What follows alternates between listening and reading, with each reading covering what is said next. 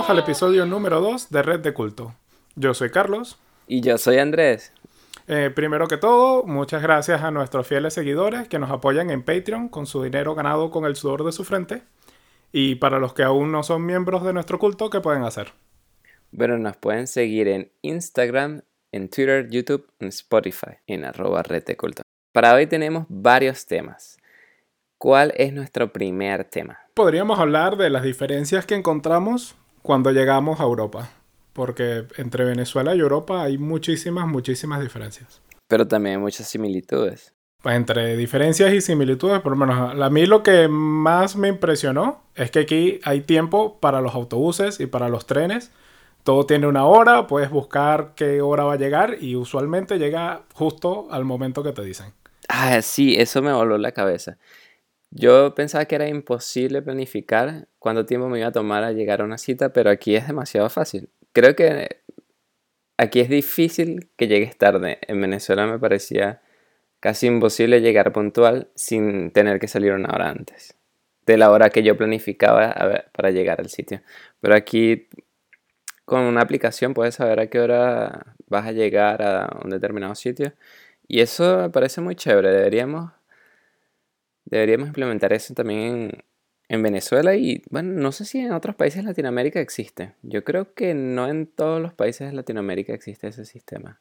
Mm, no lo sé, yo he estado en no, yo estaba en Brasil y en Argentina y al menos cuando yo fui no me pareció que lo hubiera. Igual fue hace mucho tiempo, puede que ya haya cambiado, pero no me pareció que existiera. Bueno, nos pueden comentar y escribirnos eh, por Instagram, Twitter, eh, si en sus países si alguien nos está viendo de alguna parte de Latinoamérica, si ya tienen un sistema que les dice a qué horas va a llegar el autobús o cuánto tiempo le vas a tomar ir de su casa al trabajo, por ejemplo, o al colegio. Además, eso es todo un cambio cultural porque te quitan las excusas. Imagínate, ya no puedes decir, no, es que llegué tarde porque había retraso en el metro. No, ahora buscas en Twitter, ves que no había ningún retraso y te dice, mira, quiero que llegaste tarde porque te quedaste dormido. Exactamente. Y lo que tú dices es demasiado transparente. Yo creo que la puntualidad es algo muy importante y eso ha sido también uno de los cambios eh, que yo he sufrido cuando cambié. Bueno, no sufrido, pero porque me parece que fue algo bueno de cuando me vine a Europa y es que empecé a ser puntual.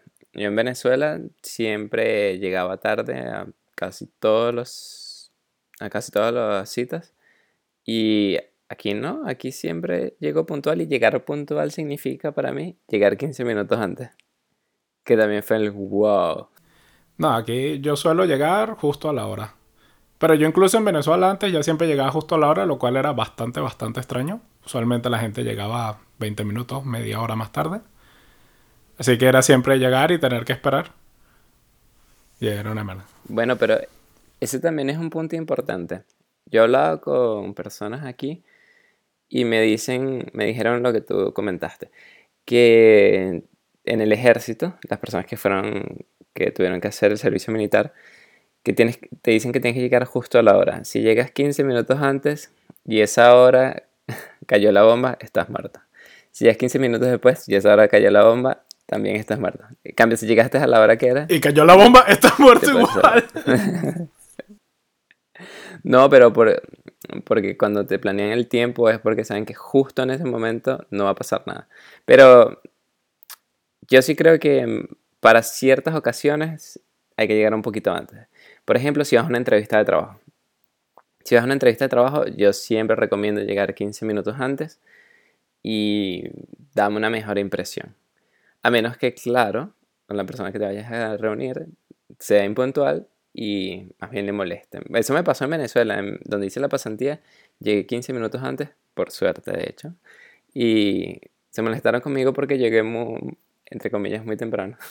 Eso también, de, yo creo que eso también depende de la cultura del país, porque por lo menos aquí, si llegas 15 minutos muy temprano, a, a veces es un poco problemático, porque, sabes, estás ahí en las oficinas, la persona que te va a atender estará haciendo otra cosa, a lo mejor tiene una meeting y ya tenía el tiempo como contado y le descuadras ahí el horario.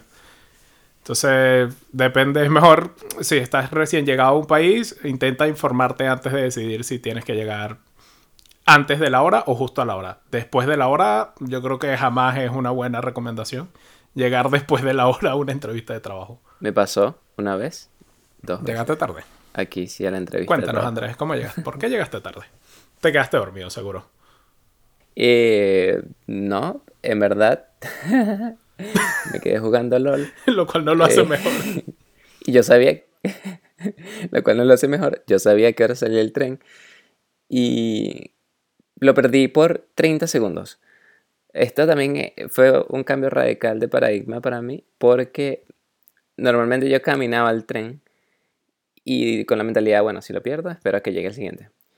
Pero con la experiencia te vas dando cuenta que no, que si lo pierdes y, y esperas al siguiente va a pasar al menos 15 minutos o depende de qué tren vayas a tomar, pero siempre es mejor correr hacia el tren en vez de pensar esperar al siguiente. Sí, y, más cuando, porque por ejemplo los trenes que agarro yo están como medio sincronizados, ¿sabes? Que sales de uno y justo está llegando el otro. Entonces, si esperas el siguiente del otro, que a lo mejor viene en dos minutos, tres minutos, pero ya el siguiente ya llega en 15 minutos, entonces va sumando y al final pierdes media hora o una hora solo por haber prendido ese tren. Exactamente, y eso fue lo que me pasó. Perdí el primero y esa cadena hizo que llegara 40 minutos tarde, porque la oficina donde iba estaba a las afueras de la ciudad. Y fue así como que, no, ¿por qué? A pesar de eso, debo decir que aunque estés en Alemania y todos traten de ser súper puntuales, no se molestaron mucho conmigo por haber llegado tan tarde, o sea, 40 minutos tarde. Eh, Yo le echo la culpa, la culpa obviamente al tren, pero creo que ellos no, o sea, no es bien visto eso. Por cierto, otro tema que, aparte de la puntualidad, eh, que me pasó en los trenes es que aquí en Alemania no, te, no hay torniquetes, no hay control de acceso. Tú pasas a la estación de trenes, como Pedro por tu casa, te puedes montar en el tren y no pasa nada. Pero en el tren te van a controlar el ticket. Y yo tenía un ticket que me permitía eh, andar por todo el estado donde vivo, pero, mm, bueno, no, casi todo el estado. Me fui de paseo a una ciudad que estaba un poquito más hacia las afueras del estado y ahí no podía ir. Yo no lo sabía, pero la regla aquí es, eres culpable si no lo sepas. O sea, nunca puedes admitir, o sea, nunca puedes usar un alegato que, que no conocías la regla. Porque la regla está ahí. Sí, bueno, eso creo que, es- bueno, lo diría en todas partes del mundo, pero no sé, por aquí en España también. O sea, tú puedes decir que no lo sabías, pero eso igual te cae tu multa. Ah, ok. A, a mí me pareció súper injusto, pero de, de, no, a mí me explicaron, le mostré el mapa, les, también le expliqué que yo no sabía alemán y que estaba aprendiendo. Y al final no me cobraron, pero se molestaron conmigo y me dijeron que no, o sea, casi que, que no volviera a pasar. De hecho, me dijeron que no me querían volver a ver en su tren, porque el chofer se creía que sea yo el dueño del tren. Entonces estás baneado de un tren en Alemania. Tienen una foto tuya de esta persona no puede entrar a este tren. No, no. Obviamente no. eh, No creo ni siquiera que se acuerden. Supongo que es para evitar que gente cuente la misma historia todas las veces. Sí, porque ¿cómo demuestras que la persona realmente no sabía y, Exacto. y que todo no es una mentira? Otro tema es que a mí me parece que es demasiado fácil seguir las reglas y, entre comillas, hacer todo legal. Porque, en mi ejemplo, en Venezuela, si querías tener una licencia de conducir, si lo querías hacer de la forma legal, era súper difícil. O a mí me parecía que era súper difícil. Yo, yo tengo una buena historia con eso. Yo saqué mi primera licencia de conducir, la saqué legal, pero la saqué en el- la oficina donde todos se la sacaban ilegal. De hecho, yo estaba presentando mi prueba y estaba saliendo un motorizado con una paca como de 60 licencias. Así de, bueno, ah, las voy a repartir. Entonces, ¿qué pasa? Yo me la saqué legal, la tuve como por 2, 3 años. Y me llega un amigo y me dice, mira, búscala por internet porque parece que no están registradas. Me voy a la página, la busco y efectivamente no aparece. Voy a investigar por qué. Y resulta que la oficina donde me la saqué era tan, pero tan ilegal que tuvieron que echar los registros al río cuando les vinieron a hacer la inspección. para que no se descubriera todo lo que hacían. Y me tocó sacarla legal por segunda vez. O sea, lo, hiciste legal, pero en una oficina ilegal. Que parecía ser legal. Y, por, eso, por eso fue legal también.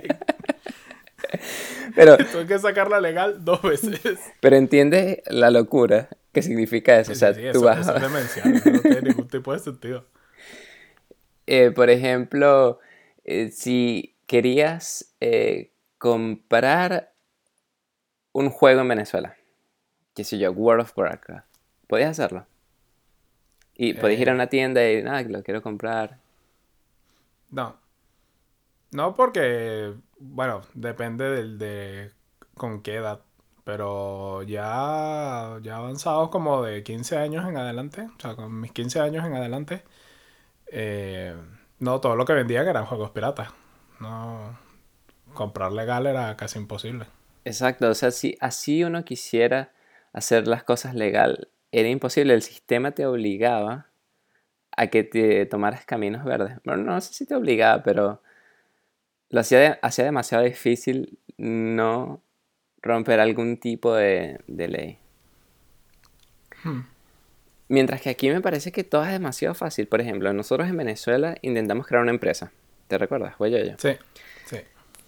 Hicimos una vez el intento de registrar el nombre. Registrar el nombre ni siquiera es registrar la empresa, es solo el nombre.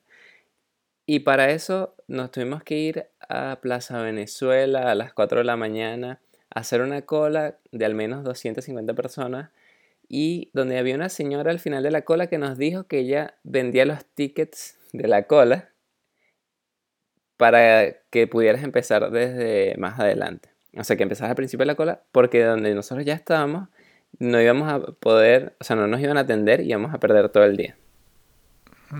Y al final no recuerdo, no sé si le compramos allá el ticket o no, no sé cómo hicimos, pero...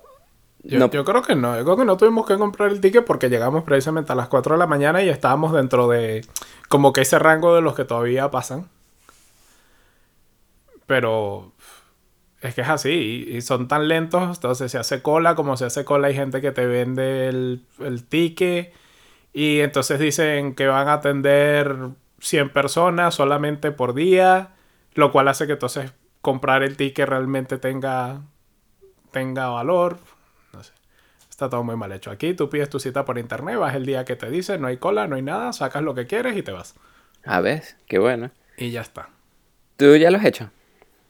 De registrar una empresa no, pero de sacar papeles sí. Y así. Yo... tu cita por internet, vas el día que te dicen, a la hora que te dicen, y lo máximo que he tenido que esperar ha sido cinco personas. Y ya tener que esperar cinco personas es como... aquí el sistema falló, pero vamos, brutalmente. Bueno, aquí en Alemania yo creo, o sea, no fue una empresa, sino fue como una empresa personal, lo llaman así, que el único empleado soy yo mismo. Y fui a la oficina, había una sola persona por delante, de hecho creo que era una chinita y quería abrir un negocio de, de uñas acrílicas o de Tailandia, no sé dónde bien era. Pero está muy popular, por cierto, los negocios de, de hacer uñas. Y, mm, y después me atendieron a mí, pagué 25 euros y de verdad tardé 15 minutos por reloj. Desde que llegué a la oficina hasta que salí. Y dije, wow, no lo puedo creer que fuera tan rápido. Que de hecho, o sea, no sé por qué en Venezuela es tanto protocolo. Si al final solo necesitas un número de identificación y con ese número ahí tienes que pagar los impuestos y ya. Más nada. Mm, sí, efectivamente. Y me parece que no, tienes que ir a registrar un nombre, poner el dominio, después pagar a un abogado y... ¿What? Una locura. ¿Qué otras cosas te parecen que han sido distintas entre Venezuela y Europa? Para mí, por, lo que me ha pasado es la palabra público. Cuando yo llegué aquí, yo pensé, cuando me decían que algo era público, ah, es que es gratis. Me decían, no, tienes que pagar. Y pero es público. Y después fue que fui entendiendo, ah, que público significa que es de todos, pero no significa que es gratis porque alguien tiene que pagarlo. Y, ah, ok.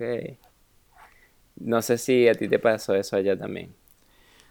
Mm, un poco sí. Aquí lo que pasa es que la gente considera que las cosas son gratis. Por ejemplo, la seguridad social. Creen que la seguridad social es gratis. Y no es gratis, la pagas. Exacto. Tu parte de tu sueldo va a pagar la seguridad social. Que si no tienes, si no estás trabajando o si cumples alguna serie de requerimientos, no tienes que pagar, no quiere decir que sea gratis.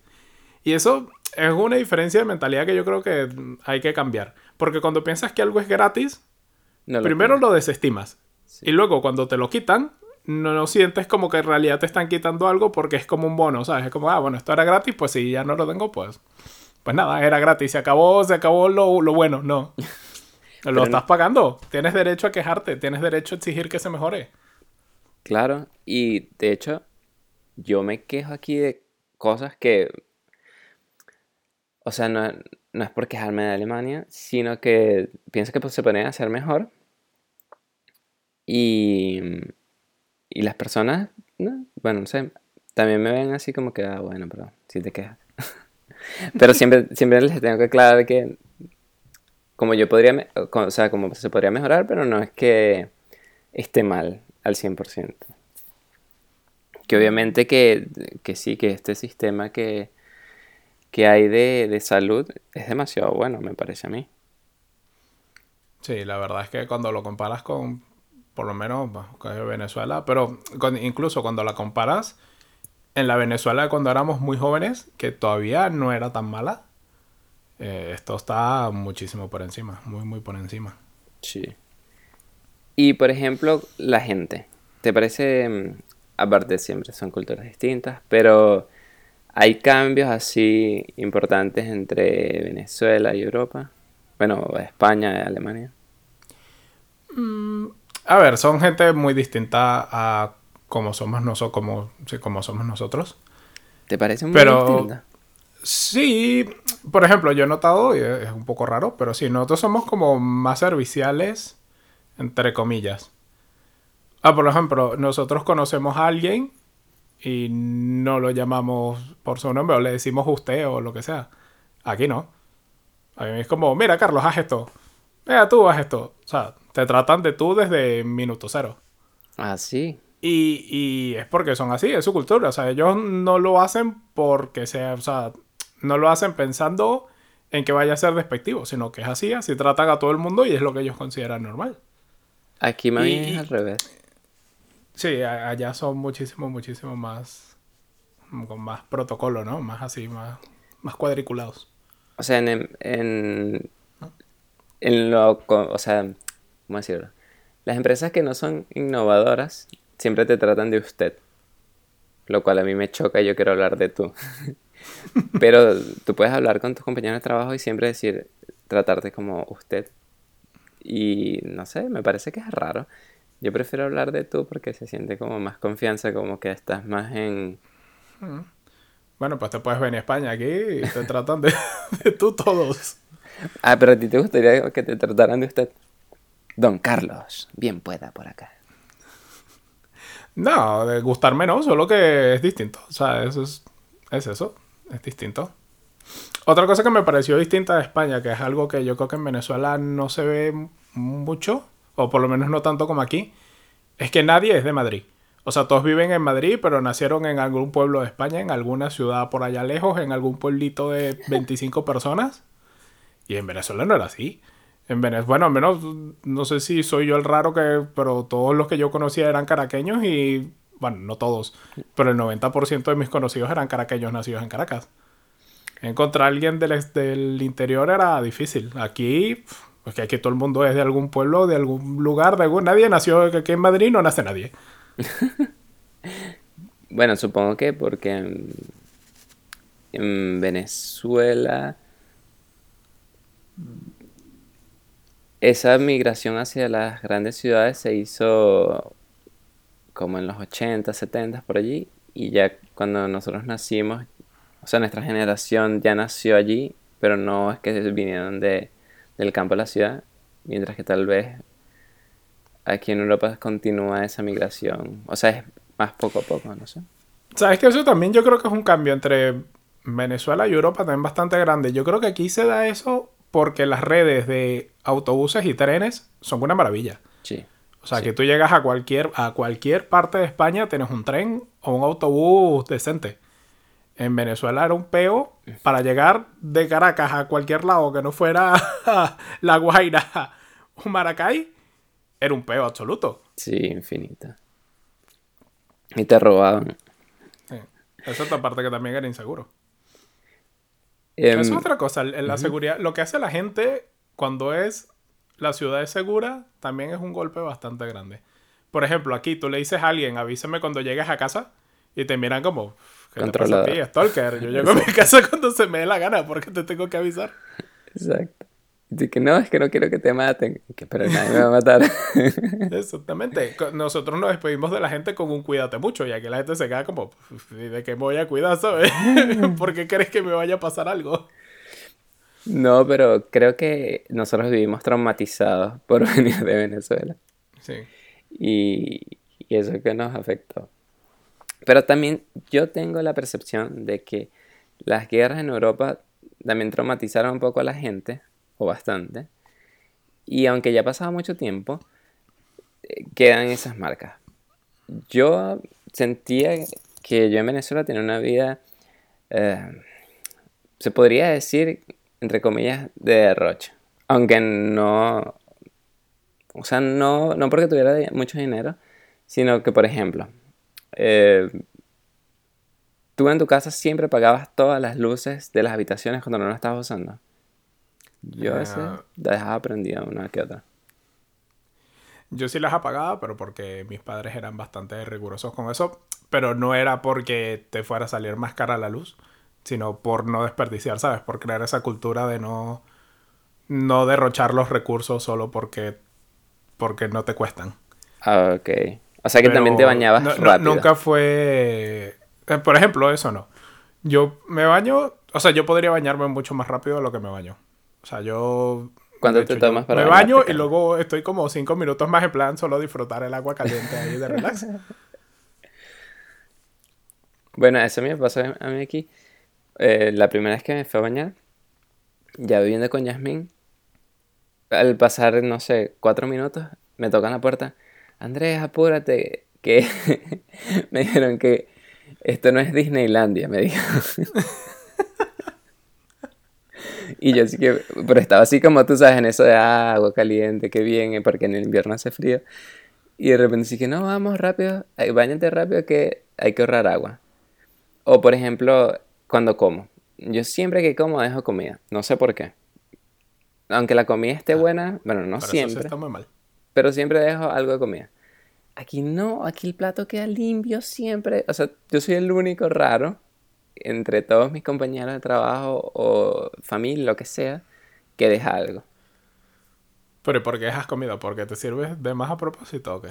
No sé, no, a veces no me sirvo yo, me sirven los demás, pero a veces, ponte, no me gusta, qué sé yo, comerme el tomate y lo quito, o la cebolla, Ah, bueno. o el pollo, ponte, compro medio pollo, no es que dejo solo los huesitos, pero aquí la gente deja solo los huesitos. Se comen todo, la o sea, de veces que digo, no, pero este, esta, esta parte del pollo no me gusta, ¿sabes? Y aquí mm, se lo comen todo y yo así como que, ok. O sea, creo que esa cultura de no desperdiciar recursos, pero tal vez no es Sí, una pero- diferencia entre Venezuela y Europa, sino entre yo personalmente y la gente que conozco. Puede ser también eso, ¿no? Porque a mí también me pasa mucho que la gente generaliza, creen que como soy yo, son todos los venezolanos, porque solo me conocen a mí de Venezuela. Y tú eres único y tal. No, pero por ejemplo, vamos a tomar café. Como yo no hay nadie. Cuando nací rompió el molde. No, pero vamos a tomar café con la gente de la oficina y yo nunca tomo café ni té. Pero yo los acompaño, pues, para hablar. Y siempre es raro, como ¿qué? ¿No tomas café? La gente en Venezuela no toma café. Y yo, no, sí toman café, toman bastante café, pero yo no tomo café. Qué raros son la gente de Venezuela. No, es que no son ellos, soy yo. que me imagino, bueno, no sé si a ti te pasa eso también, pero que Pues eso es un que... problema de, de todos los que no nos gusta el café. A mí tampoco me gusta el café y a todas partes que voy es como uf, el raro que no pide café. Un tiempo... no, no me gusta. El café está sobrevalorado. ¿No sabía que no te gustaba el café? No. No O sea, a ver, lo puedo tomar, pero que sí, con mucha, mucha leche y mucho azúcar. Entonces es más como una leche dulce con color a café con leche. Pero, pero no, no. Yo tomarme un café solo, un guayoyo, pff, ni de coña, ni de vaina. ni de vaina. Bueno, aparte de eso, em, ¿qué otras cosas así te parecen distintas? A mí me ha pasado que cuando yo sugiero algo que va un poco en contra de las normas, ya es como que, ¿qué? No. O sea, bueno, no de las normas, sino de, de lo que es normal. Normal, ¿no? Y que yo sugiero que agarren esta ley y se la pasen por ya, ¿tú sabes? No, pero por ejemplo, si he tenido discusiones en, en la oficina de, cuando sugerí una vez que deberían privatizar la, las oficinas de, no sé. Cu- Cuando quieres romper un poco el status quo, ¿no? De la Exacto. sociedad. O si, por ejemplo, una vez este, dije que, este, ah, que yo tenía así en la punta de la lengua. Ajá, no, no, una vez, me pasa siempre. Voy a un restaurante o un café, lo que sea, y antes de comer, o sea, antes de pedir el almuerzo o la cena, pido el postre. Yo me como primero el postre y después me como el almuerzo o la cena. Qué raro eres. Pero, pero eso friquea a la gente y, de hecho hasta No, me no, y hasta a mí. Porque, porque yo le digo, ¿qué pasa si te mueres? Te comiste nada más la, la comida. Pero si te comes primero el postre, por lo menos O sea, disfrutas a, de un poco a más. ver, a, a ver si entiendo. Tú te comes el postre primero porque crees que en ese minuto entre el postre y la cena te vas a morir. Podría pasar algo, no lo sabes. Es mejor de una vez el Ahora, postre. piénsalo, piénsalo. Igual fue el postre lo que te mató y pudiste haberte comido la cena y el postre y luego morir que haberte comido solo el postre y morir. Sí, bueno, también puede ser. Pero me gusta empezar por el postre. No sé por qué, pero me gusta empezar por el postre. Y eh, de hecho siempre tengo que aclararlo cuando lo pido. No, sí, quiero esto, pero tráelo primero y después la comida. Ah, por ahí, ahí, porque eres muy raro. Eso sí, ya eres enteramente tú. No Que- conocido a y de nadie hecho, que cada otra vez postre en- a propósito. Todos los venezolanos comen el postre primero. No, no sé, no sé, capaz sí. Pero yo... No. O por lo menos comer cosas dulces con cosas saladas. Ah, eso sí. Eso sí de nosotros por las tajadas. Por las tajadas. Que si una hamburguesa con tajadas. Buah, con plátano. Demasiado bueno. Pero aquí me ven raro cuando como cosas así mezcladas. Por ejemplo, un pan con mantequilla, queso y mermelada. La gente Mm. ¿qué? ¿Queso y mermelada? Guácala. Y no, no sé, a mí me gusta. A mí también, el queso con mermelada está bien. Sí. Pero bueno. ¿Qué otras cosas así has visto que son distintas o que son muy parecidas entre Venezuela y Europa? Ah, por lo menos en España, me parece que el, es muy, por lo menos, Madrid. Bueno, a ver. Caracas se parece mucho a Madrid. Pero mucho. Sí, sí, totalmente. Mucho, mucho, mucho, mucho. O sea, se, se nota que fuimos conquistados por españoles, ¿eh? Y yo creo que esa es una de las razones por las que me encanta vivir en Madrid. Que es que es como Caracas bien hecha, ¿sabes? ¿Pero conquistada por españoles o porque eso serían las casas coloniales? Pero la arquitectura más o menos moderna también se parece. Mm, Pues no tanto, pero ya porque la arquitectura moderna más bien busca como lo contrario, ¿no? O así de resaltar entre millones de edificios. Entonces, pues, no se parece tanto. A ver, por ejemplo, aquí lo que sí que no hay, que en Venezuela hay muchísimo, son edificios altos. O sea, aquí un edificio de más de cinco pisos es como, "Puh, ¿qué es esto? A menos que sea una torre de oficinas, pero un, un- un edificio residencial de más de cinco pisos es... pff, y en Venezuela 20 eran pocos. Exacto. em, yo veo que aquí las ciudades son no están tan densamente pobladas.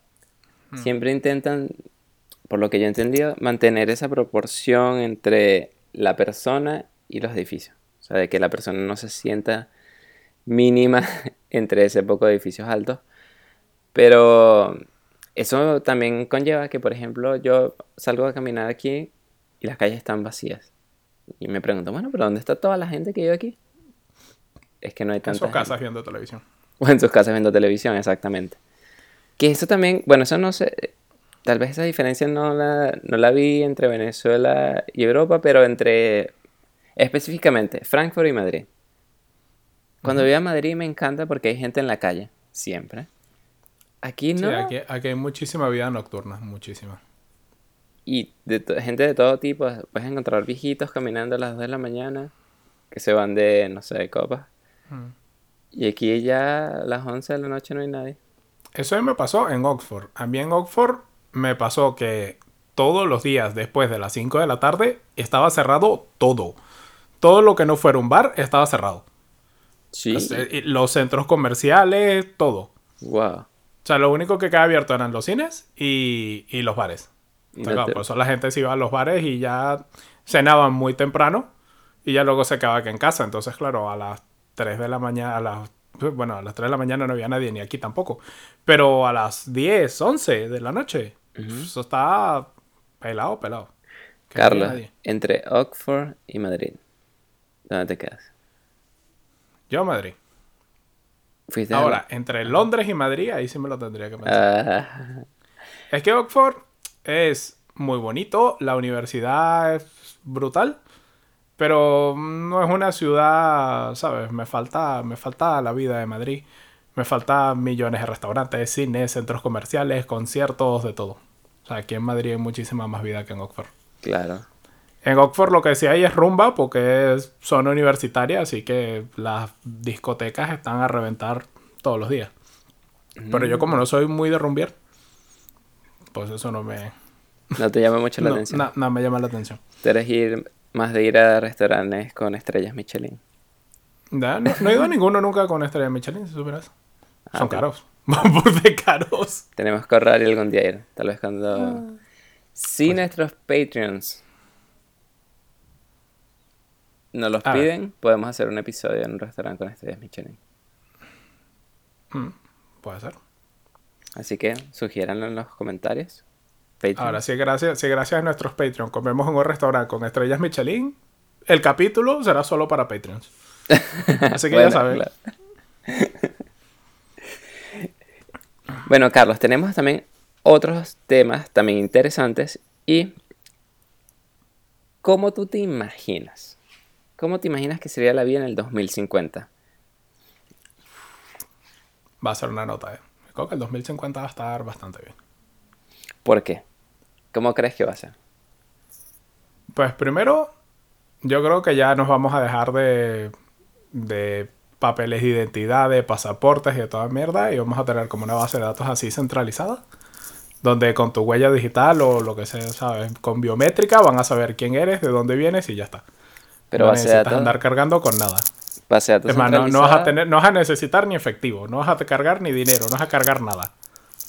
¿Pero crees que va a ser una base de datos descentralizada o va a ser Bueno, con el blockchain descentralizado? Pues no sé. Puede ser con el blockchain seguramente. Pero no vas a tener nada, o sea, ¿cómo te van a saber que tú eres tú con tus huellas? Claro. O sea, te llevas a ti mismo. ¿Por qué tienes que demostrar que tú eres tú con un puto papel? Porque el puto papel demuestra más que eres tú que tú mismo. Eso tiene puto sentido. Porque la... O sea, antes tenía sentido por, por- porque el papel tenía la foto, básicamente. Pero Claro, ahora pero que tienes millones de maneras biométricas de determinar que una persona es esa persona, es que ya, ya no tiene sentido. De hecho, ya para Mastercard no tiene sentido. Y están empezando a invertir dinero en, en eso, en, en identidad digital.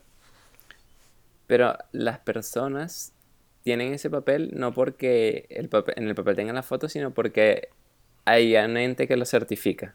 O sea, el Estado español, no digo, perdón, el, el Reino de España certifica que Carlos Álvarez es Carlos Álvarez.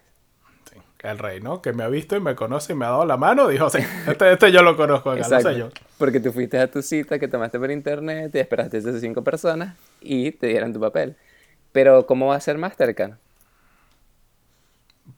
Pues igual como verifican que tu tarjeta es tu tarjeta, pues es lo mismo. Es un número y el número va asociado a una serie de, de comprobaciones biométricas. Y con esas comprobaciones biométricas saben que tú eres tú. Oh, o sea que tú crees que ya no va a haber la necesidad de tener pasaportes. Ni cédulas de identidad, ni carnet de conducir, ni nada. ¿Y cómo hace el pollo? Porque vamos a suponer, para- la licencia de conducir. Te van a dar una licencia de conducir. Lo que van a hacer es meter en el sistema que la persona con esta identidad biométrica sabe conducir. Así, cuando te paren en China, podrán ver que en España se certificó con, con que esta persona con esta identidad biométrica sabe conducir. ¿Pero crees que en el 2050 tengamos que conducir o nuestros vehículos conducirán por nosotros? Yo creo que siempre van a requerir intervención humana, más que todo porque son de estas cosas que nos gusta. Nos gusta. Nos gusta siempre poder en algún momento tomar el volante y pensar que lo vamos a hacer mejor que la máquina. A pesar de que probablemente sea mentira. Ok, ¿Cómo sabes que eso es algo muy interesante? Lo de los vehículos que se conducen solos. Siempre la gente que está en contra de ello pone e- el típico ejemplo de, y si vas a chocar y de este lado hay un autobús lleno de niños y del otro lado hay una pareja joven, entonces la máquina va, va a determinar, pero que si, no, si tú fueras humano, primero, en el momento que vas a chocar no vas a pensar ni que el autobús está lleno de niños ni de que el otro lado hay una pareja joven. La máquina sí podría hacerlo. Tú vas a mover el volante al, a la dirección de, de tu preferencia. O sea, si eres diestro, probablemente sea a la derecha y si no a la izquierda. Y pase lo que pase, y ya está. claro, O sea, a que- nosotros nos gusta pensar que en una situación de peligro vamos a determinar como seres humanos cuál va a ser la mejor opción, cuando no. Cuando reaccionamos de la manera como nuestro cerebro está, está pensado para momentos de emergencia. Exacto. Y de hecho yo creo que los carros que se manejan solos tienen que estar hechos para salvar al conductor. Sin importar que adelante esté una familia o una viejita o lo que sea, tienen que salvar al que pagó por, por el carro, no, no matarlo para que se salve la gente que está en medio de la vía donde no deberían estar, porque si el carro, o sea, si el auto está en la autopista a cierta velocidad, él no espera que se atraviese ninguna persona, ninguna familia de 10 personas, ¿sabes? Sí. O sea, ¿por qué pasaría que, que hay gente en el camino? ¿no? Porque puede pasar, porque hay gente loca que se lanza a las vías. Exacto, gente suicida y ya no sería culpa de- del conductor. Bueno, yo también creo que van a haber eh, taxis voladores. Que tú vas a poder pedir tu taxi, que va a recogerte y te va a llevar volando. Pero totalmente automatizados, ¿no? O sea, tú no podrías manejar el... O sea, ni tú ni... No, no habría un conductor de taxi, sino sería como una Exacto. cápsula voladora, ¿no? Que te lleva de un punto A a un punto B. Porque así, para evitar que sucedan cosas como el atentado del 11 de septiembre. Hmm. Y así te evitas que alguien tome el control del taxi y se estrelle contra algún edificio, que sería terrible. Lo otro que creo que va a existir, Yo mi, mi problema con las cosas voladoras son las fallas mecánicas. Porque un avión, por ejemplo, tiene un montón de cosas que tiene que pasar antes de que lo certifiquen para poder volar. Los taxis voladores van a tener esa misma rigurosidad de mantenimiento que los aviones, por ejemplo.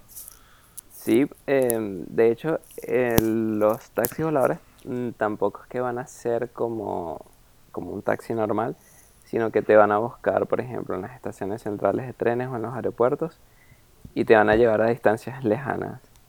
No, va- no van a ser hechos para distancias cortas, o sea, no vas a ir de, dentro de la misma ciudad a distintos sitios, no creo.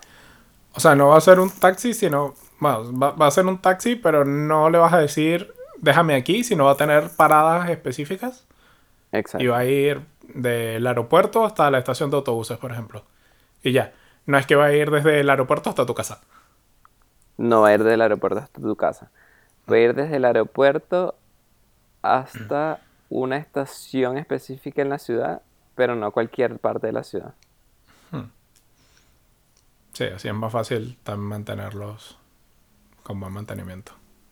Y de hecho también creo que van a haber taxis como los de Uber que se manejan solos, que te va a pasar buscando el auto, te montas y te lleva donde tú quieras. Y ese sí te va a dejar en la puerta de tu casa. Pero Pero todos esos sistemas igual no creo que suplanten a los trenes y autobuses. Porque igual los veo que todos van a seguir siendo más caros. Yo, creo que van a seguir, exacto. Yo creo que por temas de costo va a salir. Va a salir más caro que. que un tren o un autobús. Carlos, ¿y qué crees que va a pasar, por ejemplo, con la Unión Europea? ¿Va a seguir existiendo? ¿En el 2050? Yo creo que sí. A mí me gustaría pensar que sí. A mí me gusta la Unión Europea. Parece una de las de los logros de la humanidad más grandes de los últimos 200 años o así, probablemente. Y... No sé si tanto como de la historia, porque de nuevo, no somos historiadores. Les recuerdo. Pero me parece que la Unión Europea es un logro brutal. ¿Y con Inglaterra o sin Inglaterra? Yo creo que en Inglaterra. ¿Con? Te digo, voy a hacer una apuesta. Yo creo que en 10 años va a haber gente en Londres diciendo, ah, ¿te acuerdas cuando nos queríamos salir de la Unión Europea? Y se van a reír. Lo sé, lo apuesto. O sea, que crees que Inglaterra va a entrar otra vez en la Unión Europea. Sí, que nunca se van a salir. Todo esto va a terminar con, bueno, ya no nos salimos y le damos largas, largas, largas hasta que la gente se lo olvide y, y ya está, y nos quedamos. Tiene sentido. Yo también espero que suceda eso. A ver, lánzate una apuesta. Aquí vamos a. ¿Pero una apuesta? ¿En base a qué? Al 2000, o bueno, no sé. Por lo menos me la lancé en 10 años. En 10 años. Lánzate una apuesta de aquí a 10 años. A ver. Y en 10 años, en el episodio 1047 de Red de Culto. de Red de Culto. miraremos si teníamos razón o no. Yo apuesto que de aquí a 10 años va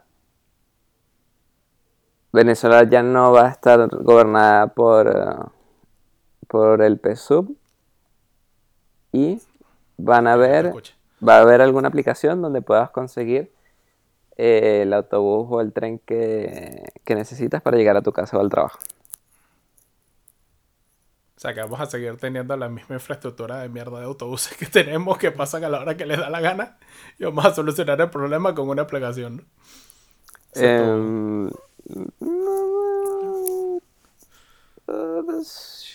no, es que no todos los autobuses llegan siempre que les dé la gana. O sea, porque pueden con el tráfico que con el tráfico que había. Porque yo creo que todo eso está cambiando, pero. Pero yo creo que sí va a haber una forma de calcular cuánto tiempo te va a tomar ir de un sitio a otro. Y creo que Venezuela va a dejar de. O sea, va a salir de esta crisis en la que está. Pero esa apuesta, o sea, en realidad, mi apuesta creo que es más fácil que la tuya. O sea, lo, que yo estoy apostando es como. O tal vez soy muy optimista. Tal vez la gente que escucha este podcast en el futuro diga, ¿qué? Estos ilusos que pensaban que en 10 años. No, en 10 años ya tiene que tenemos que haber salido de ese peor. Sí, yo también creo. Bueno, ¿y qué crees tú? ¿Que la gente va a seguir yendo al cine o no? Eh, ¿Pero en cuánto tiempo? ¿En el 2050 o en 10 años? En el 2050. En el 2050 yo creo que el cine va a ir a ti. Yo creo, y eso ya lo dije en un episodio pasado, yo creo que... Es más, yo creo que ya en el 2050 ya habremos pasado de lentes y ya te van a reproducir la imagen directamente en el cerebro. Ah, no lo vas a ver en el ojo. Mm, o sea, sí. Pero... Eh, es que es un poco raro. Pero vas a sentir como si lo estuvieras viendo. Pero no a través de no lo vas a ver a través de los ojos. Mm, no. Es como, imagínate, es como reemplazar la información que va de tus ojos a tu cerebro por otra. Que va directamente al cerebro. Tu cerebro va a pensar que lo están viendo tus ojos, pero no es la información de tus ojos. O sea, vas a ser un middleman un hombre en el medio entre los ojos y el cerebro. Y ahí Exactamente. ok. Claro, pero es mejor así dejas de gastar dinero en los lentes. Ah, pero con sí, bueno, y, y, una máquina se mete en tu cerebro. Pero si se pudiera hacer eso, quiere decir que yo podría reemplazar mis ojos por cámaras. Sí. Que serían súper mil veces mejores que mis ojos. Sí, como en Ghost in the Shell. Como en Ghost in the Shell. Ah, qué fino. Pero nos convertiríamos en cyborgs. ¿Crees que ya seremos un poco más cyborgs en el 2050? Sí. Yo creo que en el 2050 ya vamos a tener mm, piernas y brazos prostéticos funcionales 100%. ¿Y no que crees funcione que como una mano o una pierna humana normal, sin problemas. y no, Con todas sus funciones. No extrañarías a tu, tu mano normal? Eh, De extrañarla, pues sí, pero ¿y qué voy a hacer? No, no sé. O sea, yo creo, a ver. Yo sí estoy. oh, eso es una buena pregunta. Eso podemos discutir un rato. Si pudieras reemplazar piezas de tu cuerpo por cosas mecánicas, ¿lo harías? O sea, te cortarías una mano para ponerte una mano mecánica porque la mano mecánica, no sé, es más fuerte, dura más o qué sé yo. Yo creo que O no lo haría. tendría que, tendrías que estar en un accidente donde te pasara algo y entonces lo reemplazarías. Exacto, o sea, yo creo que no lo cambiaría a menos que no sirviera. O sea, si mi mano actual no sirve, sí la cambio. Pero si mi mano actual sirve, me la dejo. No sé por qué. Y por ejemplo, tú, a ti te gustaba jugar básquet, ¿no? Sí. Si mal no recuerdo. Sí. Vale, si la liga de básquet ahora dijera, pues que, necesi- que necesitas, bueno, probablemente no lo vayan a decir, pero la gente con piernas mecánicas que saltan más, obviamente te meterán el chaparro. ¿Lo harías? ¿Lo harías por amor al deporte o no? ¿O dirías, me niego a participar en ninguna actividad que requiera No, o sea, modificar mi cuerpo de ninguna manera? yo soy más de usar algo tipo una armadura para hacerme más fuerte a quitarme una mano por ponerme otra. Porque en la armadura me puedo hacer más fuerte sin perder cosas. O sea, como que solo gano más, pero en la otra no estoy seguro si la mano mecánica va a tener alguna falla o algo. Si la falla la cambias y ya está. Claro, pero necesito pagarlo con mi dinero. mi mano funciona y ya y es gratis. Pero eres el LeBron James del 2050. Ah, o sea, tendría mucho dinero para hacerlo. Si te cambian las piernas por unas piernas mecánicas. Ah, no sé. A ver, el dinero no es un problema, solo para que la discusión sea más interesante. La puedes reemplazar cuantas veces quieras, lo harías. Yo no lo haría. Prefiero ser imperfecto mientras funcione. O sea, no, no trataría de llegar a la perfección cambiando partes de mi cuerpo. Pero, eh, mira este caso. Tienes 90 años. O sea, ya tu cuerpo no funciona muy bien o- o funciona muy mal. Pero te podrías cambiar a un cuerpo mecánico. ¿Lo harías? Si tuviera 90 años, mm, depende ¿De qué? de si... Tu cerebro Sí, funciona no, yo creo que sí lo haría, sí, sí lo haría. Y bueno, y la probabilidad de Porque que es eso o esperar la muerte, ¿sabes? No queda de Exacto, otra. exacto. Yo ahí sí lo haría. Pero porque ya ahí tu cuerpo no sirve, ¿sabes? Exactamente. O O sea, sea, yo si sí- yo tuviera que estar en silla de ruedas todo el día, aún teniendo piernas, aun cuando las piernas funcionen, entre comillas, pero porque, ¿sabes? Porque ya no tienen la fuerza, o los huesos están muy débiles, o los músculos están muy débiles, ya, ya es como que tus piernas no funcionan. Exacto. O sea, yo ahí ya me las diría que, que estaría bien cambiárselas. Y esa es una de las fallas de X-Men. O sea, los bichos tienen toda esa tecnología súper arrechísima, pero Charles Javier no tiene piernas mecánicas. Tiene que tener una sillita de ruedas ahí, chimba, el lisiado, calvo. Bueno, al menos ahí va con una silla de ruedas normales, no como en la serie que hubo una silla de rueda voladora, que todo el mundo decía que volaba con el poder de la mente. Yo, coño, si puede volar una silla con el poder de su mente, puede mover las piernas con el poder de su mente. No, pero es que no puede volar con... No, no puede ser. Porque Charles tenía el poder de la telepatía, Sí, pero para moverte necesitas telequinesis, ¿no? sí. Pero sí podía mover cosas con la... Bueno, Charles no sé si lo llegó a hacer, pero... Jean Grey. Sí, Jean Grey podía. Bueno, Jean Grey era Fénix. Era y Fénix, exacto. Iba a rescatar a los Avengers. Se fue al rincón de los frikis. Porque en el episodio 7 de X-Men... No, pero es que tú mencionaste a Ghost in the Shell. O sea, Sí. las, eh, las teorías, o sea, yo creo que la innovación viene normalmente, o sea, las ideas salen mucho de la ciencia ficción. O sea, primero hay alguien con una imaginación muy grande que se imagina el futuro y normalmente los científicos leen o ven esas series de ciencia ficción y tratan de entonces de crear esas soluciones. O sea, yo creo que mucha gente se ha inspirado en animes o series de ciencia ficción para crear lo que ya hemos visto ahorita. O sea, estás diciendo que un científico del MIT estaría escuchando nuestro podcast y diría, "Ey, yo inventara un sistema biométrico con blockchain que te permita identificarte en cualquier parte del mundo sin tener una, un pasaporte. Sí. O sea, en verdad, yo sí creo que, que por ejemplo, no sé si nuestro podcast, pero eh, Guerra de las Galaxias o Viajes a las Estrellas inspiró a muchos eh, ingenieros o científicos para desarrollar tecnología. Hmm. O sea, te- Sí. las películas te, te hacen ver cosas más allá de tu realidad. Porque si no, o sea, como que mientras que no creas que eso es posible, no lo haces. Pero cuando ya te demuestran que, ah, pero se podría hacer, ya entonces empiezas a buscar, bueno, ¿cómo lo hago? Y creo que así surge la innovación. ¿No te sorprendió cuando llegaste a Frankfurt? Que Ah, sí. aparecían bombas, que aparecían bombas en el piso. Eso pasó aquí y pasa siempre. Claro, es que bueno, por la Segunda Guerra Mundial, siempre, siempre que hace hablar de Alemania, sí, siempre que hace alguna excavación para, para abrir una nueva estación de metro o para construir algún edif- edificio, consiguen bombas y, y agarran un perímetro como de dos kilómetros y desalojan a todas las personas. Normalmente para evitar que la gente no pierda sus horas de trabajo, lo hacen en la noche. Quiere decir que si tú vives en esa zona, tienes que desalo- desalojar el sitio normalmente desde las 11 de la noche hasta las 6 de la mañana del día siguiente. Y es una locura, imagínate que vives ahí. Ah, qué fastidio. Pero hasta ahora no ha explotado ninguna. Aquí la- las mayores bombas son la mayoría amenazas de gente que se le olvida una bolsa en un centro comercial o una mochila.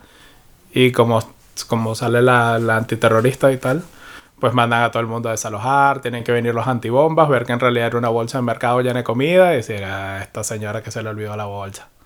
O señor. Ok. No, bueno, no, aquí. Aquí eso no lo he visto, pero lo que he visto es em, eso que descubren bombas debajo de la tierra, bombas de la Segunda Guerra Mundial. De hecho, Frankfurt eh, fue 90% destruida. La ciudad. Sí, solo quedó la catedral y porque la usaban para saber dónde tenían que bombardear. Exacto. Bueno, recomendaciones. ¿Le recomiendas algo a nuestra querida audiencia? Sí, aunque creo que ellos ya lo van a hacer. eh, vean Game of Thrones, la última temporada. Hay que verlo. Así no hayan visto Game of Thrones, se los recomiendo. Y Avengers Endgame. Endgame. Se acaba por fin eh, la saga. Bueno, no por fin, a mí me gusta. Em, Bueno, no, o sea, se acaba la saga de, de estos Vengadores originales, pero el MCU va a seguir. claro. ¿Qué es el MCU para nuestra gente? El Marvel Cinematic Universe, el universo cinemático de Marvel. ¿Qué eso es? Todas las películas que ha hecho Marvel desde Hulk, la segunda, la buena, hasta, hasta ahora, hasta Avengers Endgame. Pero no van a seguir, ya no van a seguir más los, Aven- los Vengadores. Mm, Después de esta, tengo entendido que el Capitán América, Iron Man, Thor desaparecen. O por lo menos ya solo salen en cameos y tal. Ya, ya van a tomar un rol muy secundario. Y vienen como que los nuevos Avengers, entre comillas, que serían Pantera Negra, Spider-Man, Capitán Marvel.